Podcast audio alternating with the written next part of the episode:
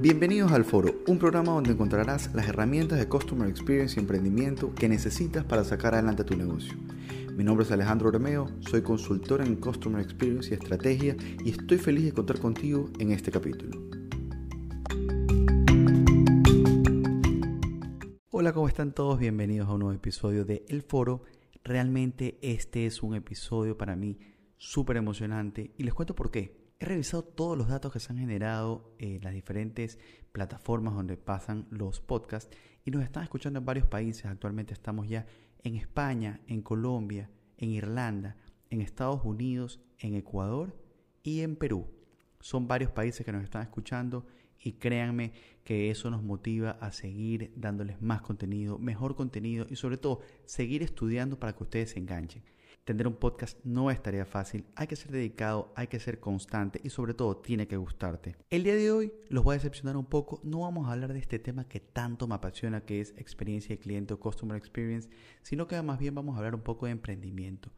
Hay ciertas cosas fundamentales que todo emprendedor debe considerar cuando tiene una idea de negocio, cuando va a iniciar un emprendimiento o en su efecto cuando ya está emprendiendo y necesita cambiar o evolucionar en su negocio. Estas tres fases que les voy a comentar son indispensables, no pueden faltar, nunca.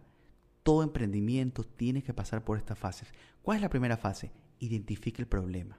Hazte una pregunta. ¿Realmente mi idea soluciona los problemas de la gente? ¿Realmente mi idea es necesaria? ¿La gente va a valorar la idea que tengo? ¿La considerará? Hay emprendedores que creen que su idea va a transformar el mundo Sí, pueden tener una muy buena idea, pero ¿realmente soluciona un problema o simplemente están pensando en el futuro?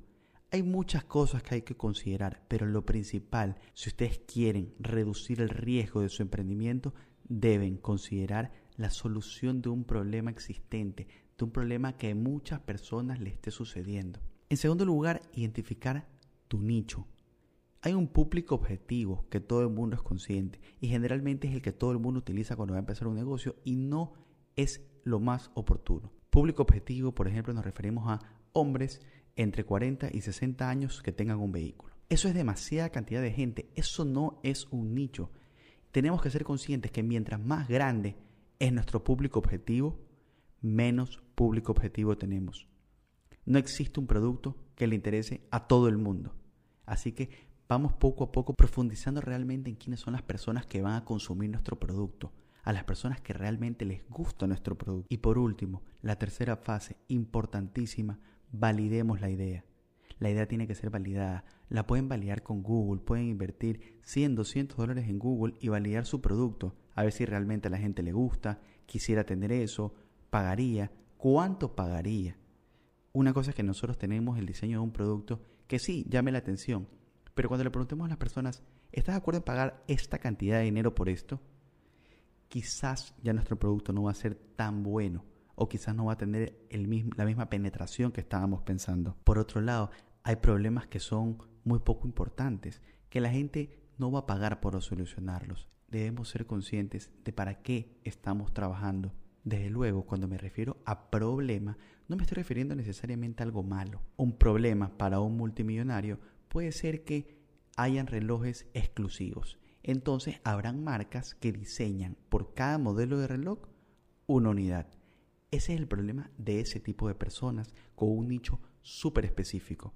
Entonces debemos saber aterrizar y analizar bien los problemas de las personas. Espero que les haya gustado esta cápsula de emprendimiento y en la siguiente les contaré todo lo que he aprendido de los fracasos que he tenido en mis negocios. Son muchísimos fracasos los que he tenido, pero voy a seleccionar las ideas que más les puedan servir a cada uno de ustedes. Nos vemos en un siguiente capítulo y recuerden, el cliente es el jefe de nuestro negocio.